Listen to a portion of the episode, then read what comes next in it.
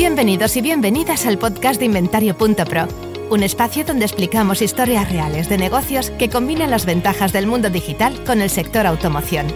Esto es Motor Digital.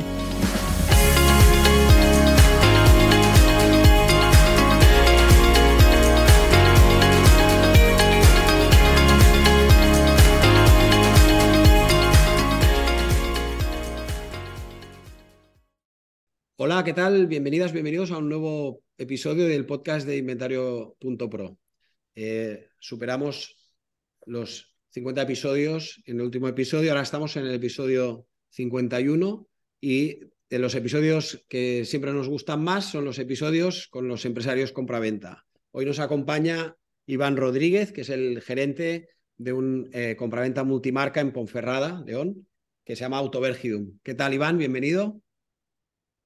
Hola, buenos días. Gracias por, por invitarnos. A, ti por, por, querer venir y compartir eh, tu, tu, experiencia, tus conocimientos y tus opiniones. Por otro lado, tenemos a Vicens Picó, Paralel Motor, y ahora recientemente nos explicará novedades por, por expansión del negocio, un compraventa muy conocido, un cliente muy antiguo de Inventario.pro con muchos años de colaboración mutua. Muy, muy contentos de que estés aquí. Vicens, ¿qué tal? Paralel Motor en el Prat de Llobregat. ¿Cómo estás?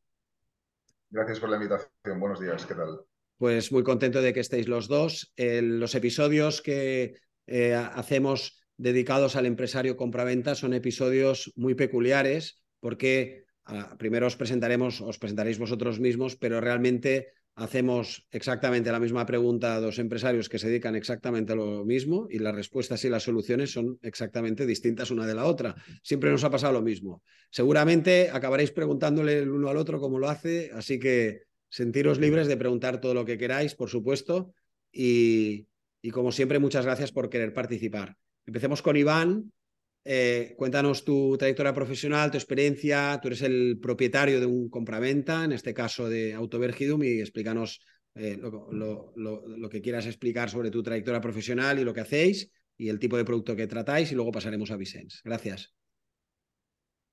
Bueno, pues eh, nosotros estamos asentados en la provincia de León, en, la comarca de El Bierzo más concretamente, eh, somos una empresa familiar que llevamos 17 años en este mundo del, vehículo eh, más bien eh, exclusivo y, de alta gama.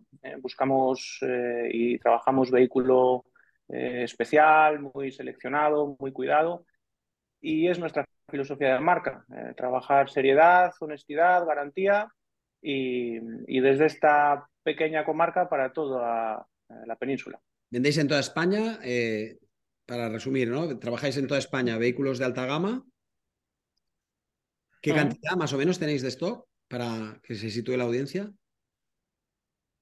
Pues alrededor de 20, más o menos, 20 coches, sí, en stock. Eh, Perfecto. son, son vehículos, ya te digo, de alta gama, exclusivos y, no, no, es fácil además hoy eh, encontrar ese producto tan, concreto y particular. Uno de los temas que seguro que te voy a preguntar. Muy bien. ¿Y tú, Vicens, qué tal? Vicens, tú eres, en este caso, eh, el gerente de una empresa que es eh, Paralel Motor, pero supongo que tendrás eh, novedades que comentaste recientemente, así que cuéntanos.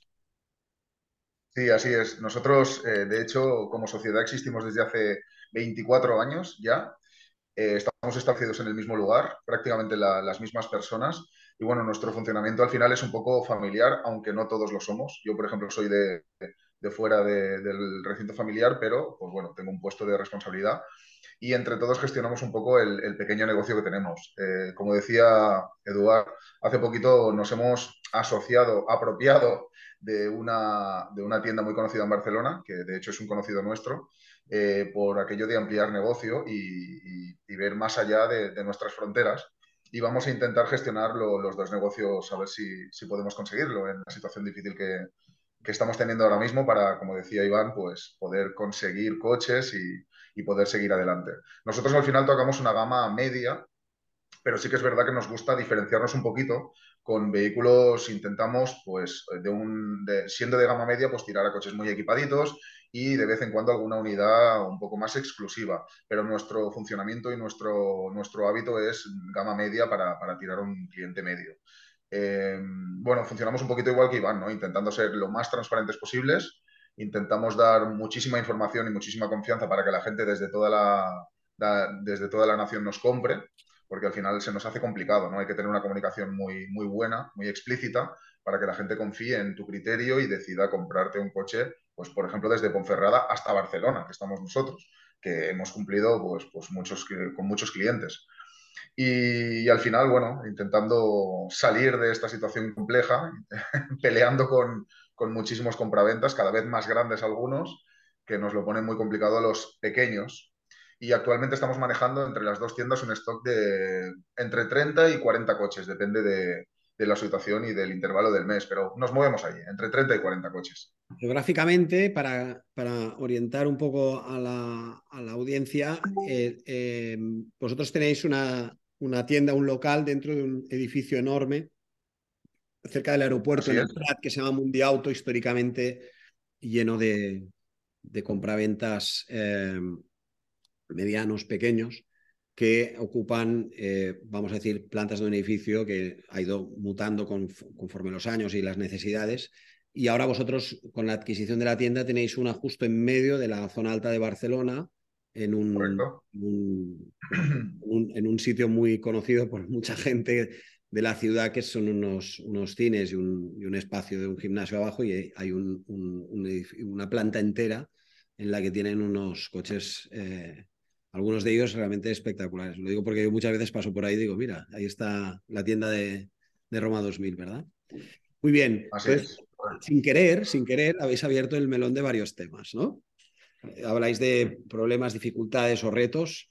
Yo prefiero preguntaroslo así abierto y empezamos ya abriendo, abriendo temas lo que está ahora mismo en vuestra mente cuando empezáis a trabajar la jornada o cuando el fin de semana, domingo por la tarde, porque es imposible que no lo hagáis, vuestra cabeza empieza a pensar qué tengo que hacer la semana que viene, mis mayores problemas o mis mayores retos, los dos o tres mayores retos que tenéis ahora mismo, marca temporal, estamos en enero del 2023, aquí han pasado muchas cosas en el 22 y podemos hablar del año que viene del, año que empieza, perdón, que es el año 2023, pero ahora mismo en vuestra mente, cuando arrancáis la jornada o la semana o empezáis a planificar todo, ¿cuáles son los dos o los tres puntos que más os, os tienen ocupados o preocupados del punto de vista de, negocio? Eh, Iván, y por, me da igual, ¿eh? Iván que Vicente, el primero que, el primero que quiera que arranque.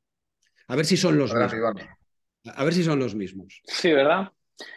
Bueno, eh, yo considero que estamos ahora mismo en lo que yo denomino la tormenta perfecta. Estamos en un momento muy, muy complicado para el sector en todos los sentidos. ¿no?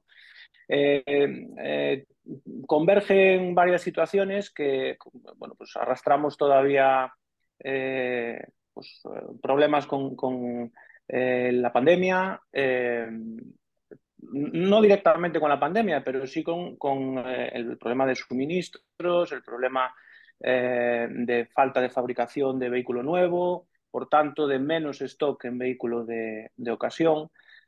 Eh, además de todo eso, pues venimos también desde mediados más o menos del año pasado con el problema de la, de la energía, de la guerra de Ucrania, eh, todo esto, pues al final confluye en que los costes de absolutamente todo son mucho más elevados.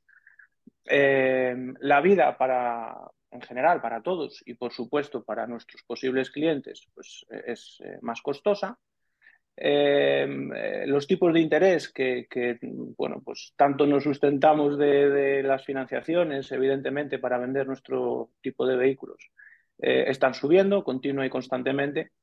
Y todo eso unido a que hay, eh, pues, ¿por qué no decirlo también, creo, desde la pandemia, eh, un número muy elevado de profesionales en toda España, pues hace que, que, ahora mismo pues sea muy complicado, tan, tan complicado el comprar bien, el comprar bien, evidentemente, cómo, eh, detectando ya desde el último trimestre del año pasado y comenzando este año, eh, cómo el vender.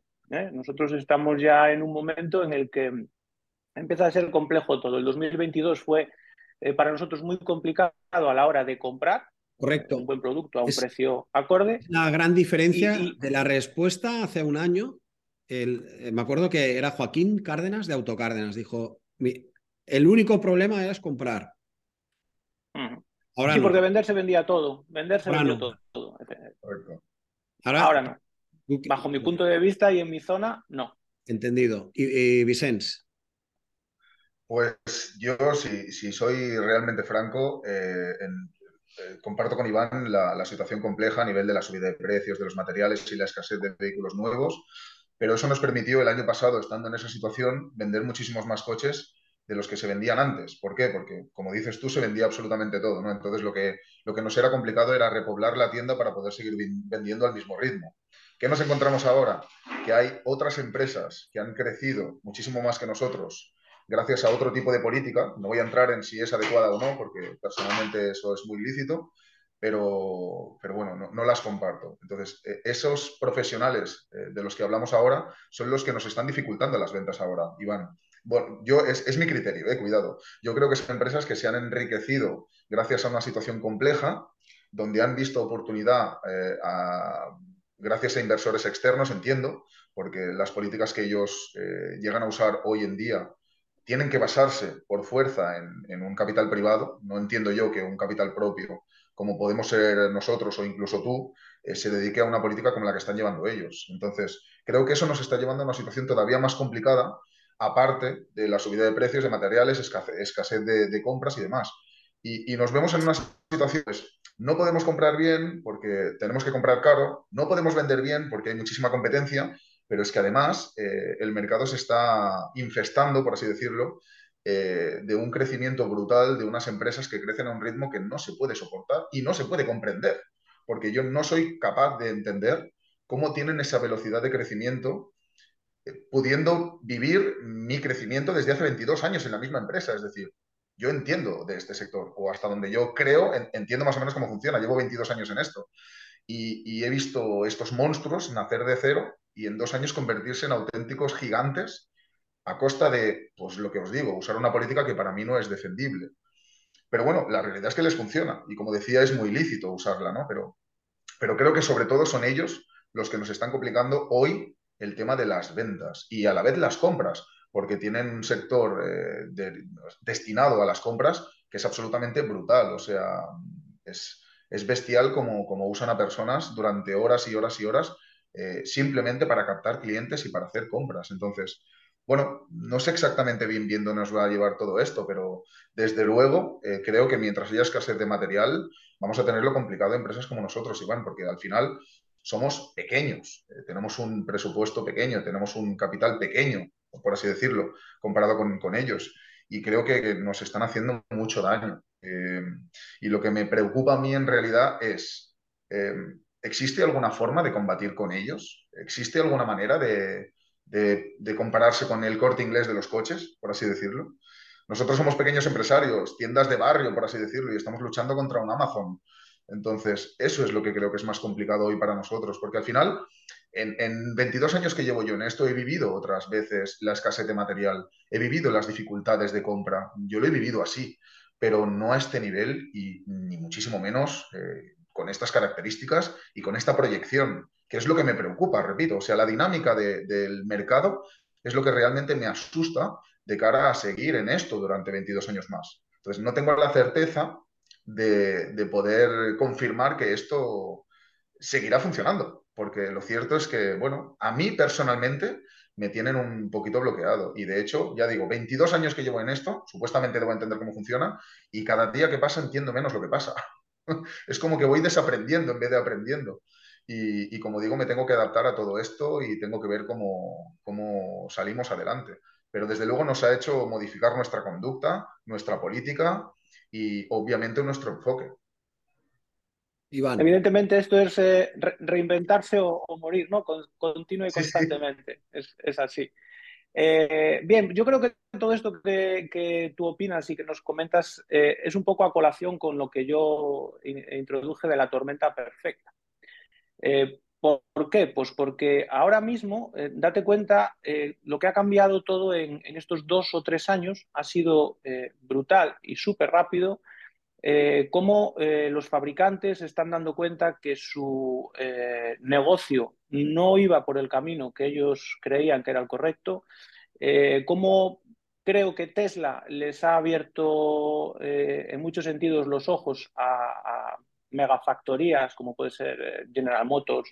Ven que hay un proceso mucho más eficiente a la hora de vender su producto se quieren quitar del medio eh, pues todo, todo, el intermediario, que al final son los, concesionarios oficiales, quieren dejarlos como simplemente eh, entregadores de coches que la gente ha comprado por Internet y ellos van a ese sitio que el fabricante les dice y lo recogen. Y entonces todo eso hace que, que, el mercado esté sufriendo ahora mismo pues un batiburrillo tremendo entre todo el, todo lo que está sucediendo. Los concesionarios oficiales quieren seguir y como quieren seguir se están dando cuenta que su mercado va a ser el de segunda mano, porque el, del vehículo nuevo se lo van a quitar, pero no, no va a ser dentro de 10 años, va a ser a, un corto plazo ya.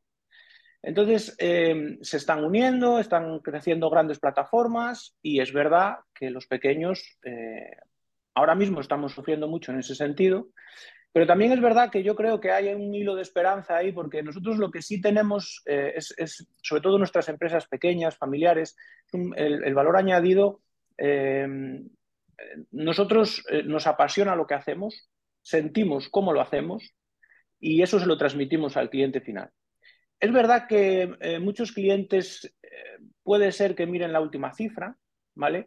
Pero nosotros en 17 años nunca hemos vendido ni coches baratos ni los más baratos. Hemos vendido los mejores coches. Entonces, eh, yo creo que hay eh, un público mm, que, sigue queriendo un buen producto, que sigue apostando pues, por, por esta forma de llevar eh, un negocio más personalizada, pues con un trato más cercano y que no somos máquinas, que no somos robots, que, que, no vamos, es verdad que vivimos de ello, ¿vale? Que es nuestro sustento, pero eh, no somos mercenarios de la venta de vehículos. ¿vale? Entonces yo creo que por ahí tenemos que mm, eh, dar forma a, todo esto y además también considero que los pequeños tendremos que unirnos. ¿vale? Eh, hay muchos modos de hacerlo, pero es fundamental porque la, unión hace la fuerza. Y según los grandes fabricantes están haciendo sus asociaciones y están haciendo eh, pues, eh, eh, converger un montón de marcas y demás, nosotros tendremos que pensar el modo de em, cómo hacer más eficiente nuestro día a día. Y solo puede ser desde la unión del sector y de los pequeños empresarios del vehículo de, de ocasión. Wow. Pues nada, a tumba abierta, ¿eh? Los dos.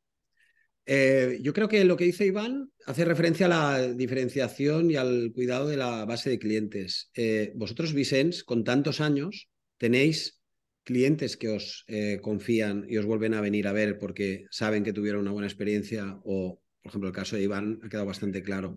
Y esa es una vía en sí mismo de, fidelidad y de diferenciación. Yo creo que hay una vía que es la, la fidelidad sobre la base de clientes actual y trabajarla y la otra es la diferenciación de producto, que yo creo que es un poco la especialización que comenta Iván. En tu caso, Vicens, ¿cómo lo ves? Porque cuando es la reflexión en voz alta de no sabes cuáles son o cómo son tus próximos años, en cierta manera, eh, es adecuándote a la nueva realidad, porque yo sí que creo que no, no, los modelos que crecen tanto, porque hay de todo en el mercado y, conocemos, y de hecho nos, nos, han explicado cómo lo hacen, sí que lo hacen pero no es solamente un tema financiero, es un tema de, de, eh, mucho rigor operativo, aparte de más capacidad financiera, nadie lo discute, pero es mucho, mucho rigor operativo y una rotación de coches muy controlada que permita generar el giro en mayor número de operaciones, menos, menos días en stock de los coches. Y eso hace que el negocio les, les crezca. Evidentemente luego tienen que abrir, si abren tiendas físicas o hacen inversiones en digital, tienen que poner dinero. Pero eso son maneras de, llevar el negocio. Pero desde tu punto de vista, eh, lo, que te, lo, que te, dice Iván, o más o menos lo que ha comentado, corrígeme si me equivoco, Iván, es un tema de especialización y de cuidar la base de clientes y generar confianza. Y eso. Crear valor añadido. Y eso en principio lo hacéis. Sí, sí, estoy de acuerdo en ello, pero aquí hay una cosa, yo no sé, Iván, los gastos que vosotros manejáis allí a nivel de establecimiento, de, en fin, eh, los gastos físicos necesarios para poder llevar tu negocio a cabo. Nosotros aquí en Barcelona, obviamente, estamos soportando unos costes muy elevados por mantener nuestro negocio en pie. Y obviamente nosotros tenemos clientes que repiten, las familias, los conocidos, los amigos, pero francamente, si tengo que vivir de los clientes que me vuelven a comprar un coche eh, tiempo después o que me traen algún cliente, no sobreviviría, sería imposible. Entonces, nosotros también funcionamos desde la especialización. Por eso decía antes que nosotros tratamos de, dentro del sector medio de los vehículos, eh, diferenciarnos con modelos que son un tanto distintos. O sea, lo que estamos buscando es separarnos de la media para no tener que competir con todo el mundo. De ese modo, el precio no es tan importante, que es lo que tú decías antes, Iván, ¿no? Yo no vendo coches baratos, vendo coches buenos. Estoy totalmente de acuerdo contigo. Eh, luego está, mm, nosotros nos encontramos habitualmente con, el cliente que no es comprador, que es un comprador por precio y que te dice, no, si a mí es que no me preocupa si lleva techo o no. Eh, yo he visto otro que no tiene el techo y vale mil euros menos. Eh, no sé si lo usan como baza de negociación o realmente no son compradores de nuestro producto. Entonces, encontrar un cliente que busque exactamente lo que nosotros hacemos, que es como te decía, buscar un vehículo distinto, más equipado, más bonito. Quizá al final es una combinación de, aspectos que te entren por el ojo. De hecho, hay coches que sí y hay coches que no. Yo personalmente me baso mucho en, en las emociones a la hora de comprar. Yo estoy tasando coches constantemente, todos los días igual podemos tasar entre 15 y 30. Eh, hay muchísimos coches que les dejo pasar porque no me llaman la atención, porque no me dicen nada. Y hay otros coches que es una cuestión de sensaciones, ¿no? Veo el coche, entiendo el equipo, lo valoro y a la vez hay algo que me dice, hostia, este sí. No sé, hay algo que me llama la atención. Al final es una compra de, la, de emoción, ¿no? Nosotros seguimos funcionando así porque, como tú decías, hacemos lo que nos apasiona. A mí me gusta mi trabajo, me sigue gustando mi trabajo y, y aunque cada vez entienda menos, es cierto que, lo disfruto mucho en muchísimos aspectos, en el trato con la gente, en la selección del vehículo, en prepararlo, en hacerlo bonito. Hay una, parte de ilusión que luego la transmites al cliente cuando hablas con él. Y esto nos pasa habitualmente cuando viene un cliente y nos compra un coche, nos felicita por la atención, porque a nivel informativo, a nivel atención, a nivel desarrollo, nos preocupamos mucho de que el cliente esté muy bien cuidado, muy bien respaldado y que cualquier duda que puedan tener quede resuelta. Y además nosotros solemos tener un trato pues, más cercano, más familiar que otros negocios, porque realmente es lo que nos gusta, es lo que nos hace sentir cómodos. Ofrecemos un producto diferenciado y una atención diferenciada, precisamente porque será el único modo de, ser distintos a, bueno, al vendedor frío y distante que se dedica simplemente a abrirte la puerta del coche, mírelo, este es, vale tanto, esto es la documentación que necesitamos, adelante. Entonces, sí estoy de acuerdo con Iván, pero, pero bueno, eh, al final nosotros en nuestro caso no podemos vivir de nuestra cartera, por así decirlo. Necesitamos ir muchísimo más allá y en, la búsqueda de los nuevos clientes entra la digitalización, por ejemplo, que con Eduard empezamos desde el principio con ellos. Nosotros llevamos con ellos, no sabría deciros, pero igual más de 15 años, ¿no, Eduard? Sí, uno de, uno de los clientes más antiguos que tenemos, sin duda.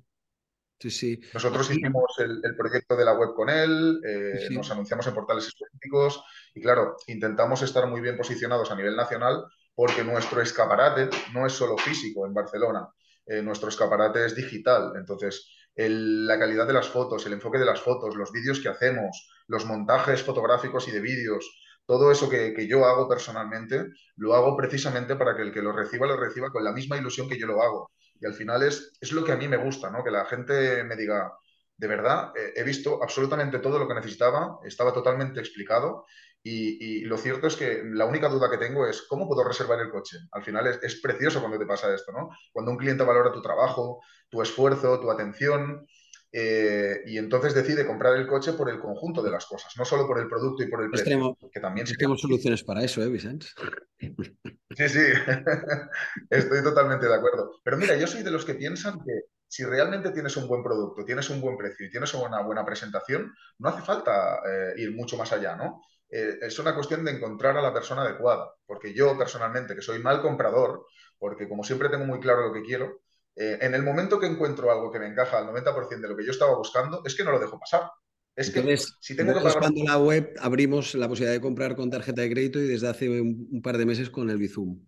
Entonces pones el móvil y pagas, el, señal, ya está reservado. Es una cuestión de, jugar con la ilusión de las personas. Jugar, jugar queda muy feo, que me perdonen no, no, no, los que eh, se vayan a...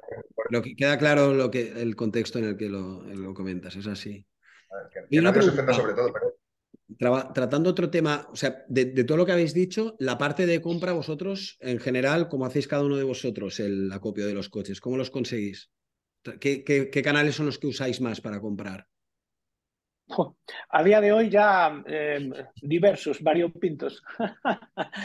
eh, nosotros concretamente nos centramos mucho en el mercado alemán, es un producto que... tú, vas a, tú eres, en este sentido, una de tus canales es importar, ¿no? Efectivamente, sí, además el más importante. Son eh, en, contra de lo que alguna gente, sobre todo al principio, ahora ya no, no tanto, nos encontramos que tiene alguna reticencia el vehículo de importación y demás.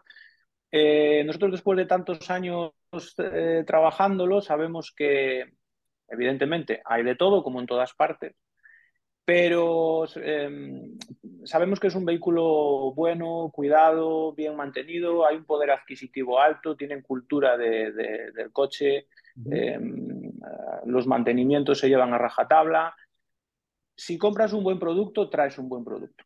Y además de todo eso, pues como, decía Vicente, em, coches más eh, equipados, especiales, diferentes, con una estética que comparto plenamente lo que él dice. Eh, hay veces que ves un coche, una unidad en concreto, y te emociona. Eh, sabes que es ese. No, sabemos muy bien por qué. Pero los que sería el, flujo principal, el tuyo. Importar. Sí, sí, sí, totalmente, sí. Y, y, como nos quedan cinco minutos y tengo una pregunta súper importante, que no quiero que dejar pasar. En el caso tuyo, Vicente, solo para poder comparar, ¿cómo lo haces tú? ¿Cómo hacéis vosotros la, incorporación de vehículos? Nosotros tenemos varios canales de compra. Uno de ellos es la importación también. Tenemos varios contactos en Alemania, incluso en Bélgica, y nos dedicamos a la importación de unidades específicas, especiales. Y luego en el mercado nacional, antiguamente comprábamos en subasta, ahora nos es prácticamente imposible por los precios que hay que atender, que no estamos dispuestos a entrar en esa guerra, con lo que nos basamos en el, en el mercado particular. En el mercado particular, también una, una gran, entrada de, vehículos a cambio de los que vendemos en tienda. Por ahí también tenemos eh, bastante surtido. El coche a cambio, aunque a lo mejor no pueda no ser el coche que tú vendes luego, ¿y eso cómo lo resuelves? Deriva, derivas pues lo no, no, no, nosotros lo defendemos absolutamente todo por una simple razón, porque al final un coche que yo mismo negocio siempre es interesante para mí, porque al final yo no estoy expuesto a que me pongan el precio, al final yo decido el precio al que entra porque lo negocio con el cliente y todas las operaciones que cerramos en tienda porque nosotros negociamos el precio de entrada siempre son más interesantes para nosotros. En otros casos estoy eh, condicionado, por así decirlo, a un producto y a un precio que establece otra persona. En este caso, como empezamos desde una negociación conjunta, para mí es mucho más sencillo y si consigo cerrar la operación, siempre es una operación interesante. Me puedo equivocar, cuidado, me he equivocado varias veces, pero por norma suele ser bastante interesante también, aunque el vehículo no sea el que yo hubiera comprado en otras circunstancias. Pero bueno, al final todo tiene un precio y, yo tengo que tener el punto de vista de negocio. Y si, y si yo tuviera la tienda llena de coches que me gustan, estaría lleno de Porsches no sería bueno para mi negocio. En este caso, tenemos que variar para abarcar mucho más. Muy bien. se venden bien los Porsches, ¿eh, Vicente? Se venden bien. Se venden bien, se venden bien. Yo también soy usuario de Porsche y he tenido varios y la verdad es que lo defiendo. Como, intento acotarlo a un tiempo, me queda una pregunta que lanza Iván y luego Vicens le da la razón. El reto asociativo, a ver si lo podéis sintetizar en un minuto. El reto asociativo que tenéis, ¿cuál es? Exactamente. ¿Sobre qué ámbitos de negocio o sobre qué ámbitos de la actividad? Cuando tú dices que hay que unirse y tal, ¿a qué os referís? Si lo podéis sintetizar en un minuto o menos de un minuto. Mira, eh, eh, es fácil de sintetizar absolutamente en todos los ámbitos de nuestro negocio. Es que es fundamental para poder competir con los transatlánticos que están llegando, es fundamental que los pequeños nos podamos unir a través de lo que sea, no sé cómo, asociaciones, habrá mil formas. De hecho, nosotros somos propulsores de una de ellas. Pero es que es, eh, totalmente fundamental. Eh, a la hora de los de, eh, transportes, a la hora de em, eh, seguros, a la hora de garantías mecánicas, a la hora de financiaciones, no es lo mismo negociar uno que mil. Nunca será lo mismo. Entonces, la evolución tiene que ser esa. No va a haber otra posibilidad si queremos mantener nuestros pequeños negocios. Claro. Vicens. Yo en este caso no estoy en desacuerdo porque me encantaría la idea romántica de, estar de acuerdo, pero creo que no es funcional hoy día. Básicamente porque nosotros, como decía Eduardo, estamos en un edificio donde somos varios profesionales. De hecho, actualmente somos 25, pero hemos llegado a ser 75. Y se han intentado cosas conjuntas y nunca se ha conseguido, porque al final poner de acuerdo a personas que tienen criterios diferentes, edades diferentes, visiones diferentes, es muy complejo. Entonces, a mí me encantaría que existiera la posibilidad de, poder luchar en conjunto con otras personas que tuvieran mis ideas o algo parecido, quiero decir, para, ir en la misma dirección, en el mismo barco. Pero es muy complejo. Entonces, eh, creo que sería muy bueno, por ejemplo, como decía Iván, hacer un conglomerado donde pudiéramos negociar con una financiera y tener unas condiciones de financiación mejores eh, para nosotros y para el cliente, evidentemente, porque de esta manera nosotros eh, podríamos conseguir luchar contra los grandes. Al final ellos lo que tienen es un volumen más grande, lo que les permite negociar.